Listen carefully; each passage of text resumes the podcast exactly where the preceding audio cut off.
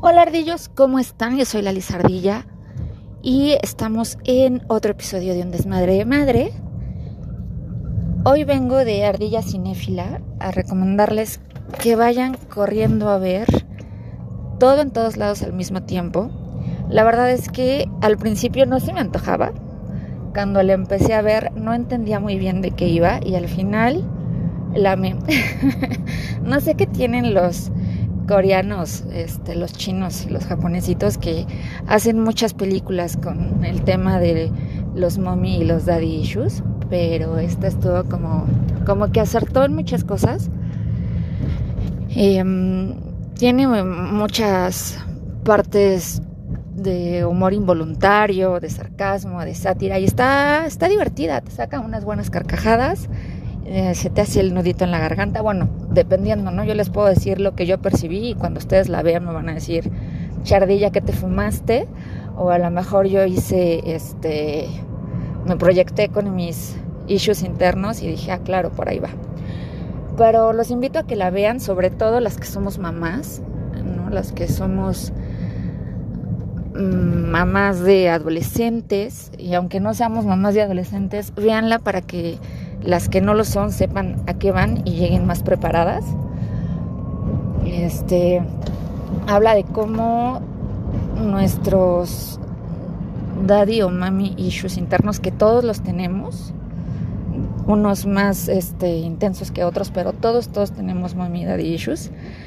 Cómo no sanarlos, cómo no arreglarlos, este nos convierten en todo aquello que alguna vez no quisimos, ¿no? Yo siempre les he dicho en mis podcasts que como mamá trato de ser la mamá que a mí me hubiera gustado tener, no porque mi mamá sea una mala mamá, no porque me queje de la mamá que tengo, sino porque me hubiera gustado que en algunas cosas fuera diferente, ¿no? Y bueno, de, de eso habla esta película, como cuando no sanamos esa parte, cuando no reconocemos que que hay una parte este, de nuestra crianza que nos afecta, cometemos los mismos errores. Y entonces convertimos a nuestros hijos en una especie de este, simbiosis nuestra nada sana, ¿no? Que muchas veces nuestras acciones nos alejan de nuestros propios hijos, muchas veces nuestros prejuicios nos alejan de nuestros propios hijos y son los mismos prejuicios y las mismas acciones que alguna vez reprochamos de nuestros padres. Entonces, sí nos habla mucho de ese tema, este, del tema de cómo cuando nos quedamos en el pasado no podemos vivir el presente, ¿no? O cuando nos quedamos en la fantasía de qué hubiera sido si en lugar de dar vuelta a la derecha hubiera dado vuelta a la izquierda, tampoco disfrutamos el presente. Entonces nos convertimos en humanitos disfuncionales que vamos por la vida quejándonos y, y con cara de huele todo el tiempo. Pero sobre todo somos muy muy infelices y jalamos hacia nuestra infelicidad a la gente que nos rodea. Porque estamos tan tan ensimismados en, en el pasado en el yo de antes y en el yo que me imagino exitoso y pudiente y, no me doy cuenta de que lo que tengo también es maravilloso, de que la vida que tengo es la vida que yo escogí, no la que me tocó, porque realmente nadie tiene lo que le tocó, nada nos sale en una rifa, nada es como de en la tómbola de la vida a ti te tocó este, la buena o la mala suerte. Es realmente todo lo que hacemos, todo lo que tenemos es literal resultado de las buenas o malas decisiones que tenemos.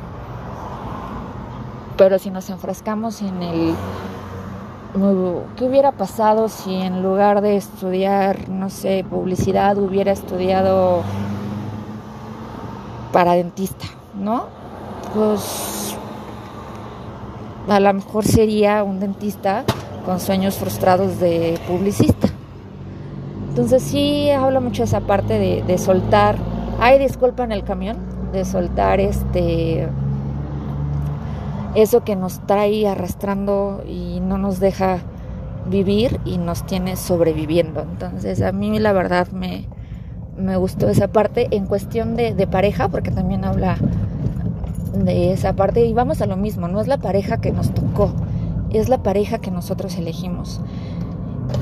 Y a veces se nos olvida la razón por la cual los tomamos de la mano o las tomamos de la mano y decidimos hacer un camino juntos. Se nos olvida y entonces llega un punto en el que vas culpando a tu pareja de tu propia infelicidad. Y nadie es este nadie es responsable de tu felicidad más que tú mismo.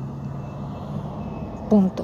O sea, la pareja que tienes es la pareja que necesitas, la pareja que te mereces y la pareja que tú escogiste. Y entonces nada más es recordar por qué la escogiste, por qué estás ahí. Digo, no es como que igual un día ibas caminando y te encontraste a alguien y dijiste, ah, pues ya, este. No hubo algo que te hizo escogerlo entre millones de personas. Entonces, si no podemos recordar que nos hizo escoger a alguien de entre millones de personas, pues algo está mal ahí, ¿no? Y regresando al tema de la maternidad, que creo que fue el, tema que a mí más me, llegó de la película, como papás, este, hacemos, digo, yo odio decir que la maternidad y el sacrificio van de la mano, porque no me gusta la idea de, de que mamá tiene que ser abnegada y sacrificada 24/7, pero si hay un sacrificio, todas las mamás hacemos un sacrificio, sobre todo cuando nos empezamos a sentir innecesarias en la vida de nuestros hijos, cuando empezamos a perder el control, porque cuando nuestros hijos son pequeños nosotros controlamos de cierta manera su vida y su entorno, ¿no? Este, controlamos a dónde van, qué visten, qué comen, este, con quién socializan, porque nosotros somos quienes los llevamos a socializar cuando son pequeños. Y cuando empezamos a perder un poco el control de esa parte, nos salen los demonios internos de los mommy y de los dadillos, ¿no? Este, yo, por ejemplo, tuve unos papás maravillosos, pero eran en ocasiones un poco cerrados para muchas cosas. Y ahora que soy mamá de un adolescente, trato de mediar esa parte, ¿no? A veces me gana el, el tema de mis issues personales y y me cierro ¿no? a, los permisos o a, la, o a las pláticas y luego ya hago de manera consciente el no inventes, no es por ahí. Yo me acuerdo cómo se sentía que no pudieras hablar, que no pudieras expresar, que no te dejaran ir y entonces este, trato de encontrar el punto medio entre mi maternidad y mi manera de crianza. Y eso yo creo que hacer ese match es lo más difícil. Hay una escena que no les voy a dar como más spoiler, pero hay una escena de unas rocas este, que te deja una enseñanza bien básica, ¿no? A veces las cosas más, platicar las cosas de manera más sencilla te llevan más rápido este, a donde quieres llegar. Cuando tienes, digo, llega un momento, y eso es muy real, cuando tienes hijos, en que la comunicación se hace un poquito difícil ¿no? Y como mamá te pega y te pega muy cañón, porque de tener al periquito parlanchín que te contaba este, hasta qué hizo en el baño, de repente llega un hermetismo muy cabrón y duele, como mamá te duele porque te sientes mm, relegada, relegada o rezagada y, y no es eso, es solo que tu hija o tu hijo pues está haciendo su vida y está forjando un carácter muy distinto al que tú te imaginaste. Y es que como mamás tendemos a idealizar. El problema es ese. Como mamás, como parejas, como vida, idealizamos mucho, ¿no? Y cuando lo que tenemos no se asemeja a lo que idealizamos, es cuando nos causa más problema. Yo he visto muchas veces, no sé, cuando estás embarazada y el bebé patea como loco, ya le estamos diciendo que va a ser futbolista y nace el enano y lo que menos le gusta es el fútbol.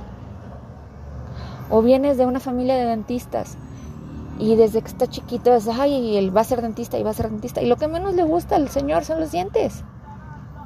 Entonces vamos idealizando mucho la vida de nuestros hijos, que cuando no sale como nosotros la planeamos y la idealizamos en nuestra cabecita, nos frustra. Todos deseamos lo mejor para nuestros hijos, todos queremos que nuestros hijos sean felices y exitosos y que no sufran o que no padezcan nada de lo que pudimos sufrir o padecer nosotros, pero la realidad es que no podemos controlar eso. ¿No? Eso es lo que a mí me dejó esta película. Todo en todas partes al mismo tiempo es lo que me dejó.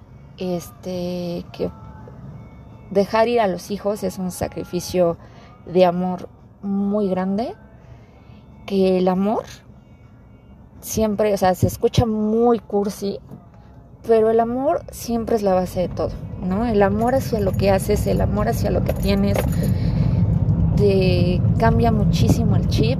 Em, la unión también siempre, digo, volviendo al tema del podcast pasado, la unión siempre va a ser la diferencia, aunque suene a cliché, pero si tienes una base sólida, si tienes una familia unida, aunque tu familia solo sean dos, pero si esos dos están unidos, pues van a poder con todo.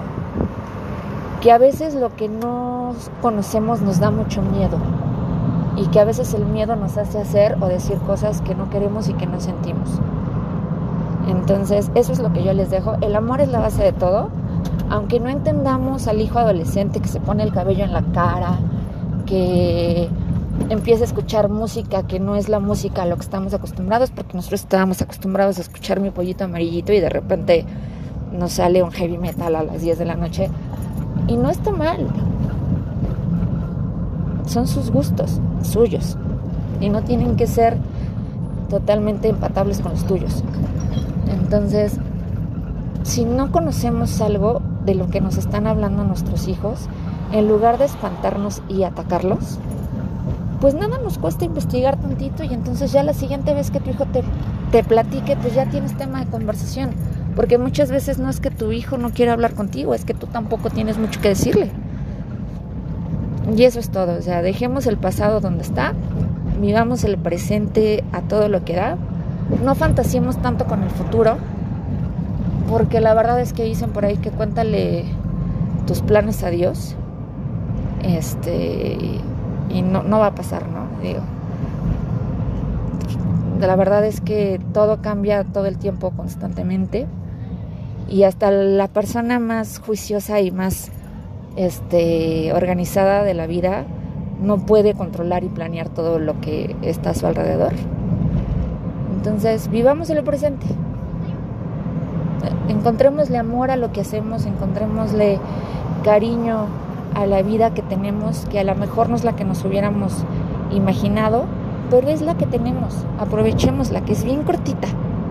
Eso es lo que yo les dejo y por favor vayan al cine y si ustedes entendieron otra cosa y yo estoy demasiado fumada, también háganmelo saber. Recuerden que estamos en redes como La Lizardilla en Facebook.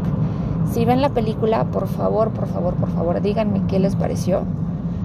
Este este podcast se lo dedico hablando de volvernos invisibles y un poco este, innecesarios para los hijos. Un abrazo con todo mi cariño para mi querido Miquel, que su pequeño Biel acaba de reclamar su espacio personal en la vía pública y son cosas que como papá no sabías que te iban a pegar hasta que te llegan. Entonces no pasa nada, así es esto de la vida. Los quiero mucho, ardillos.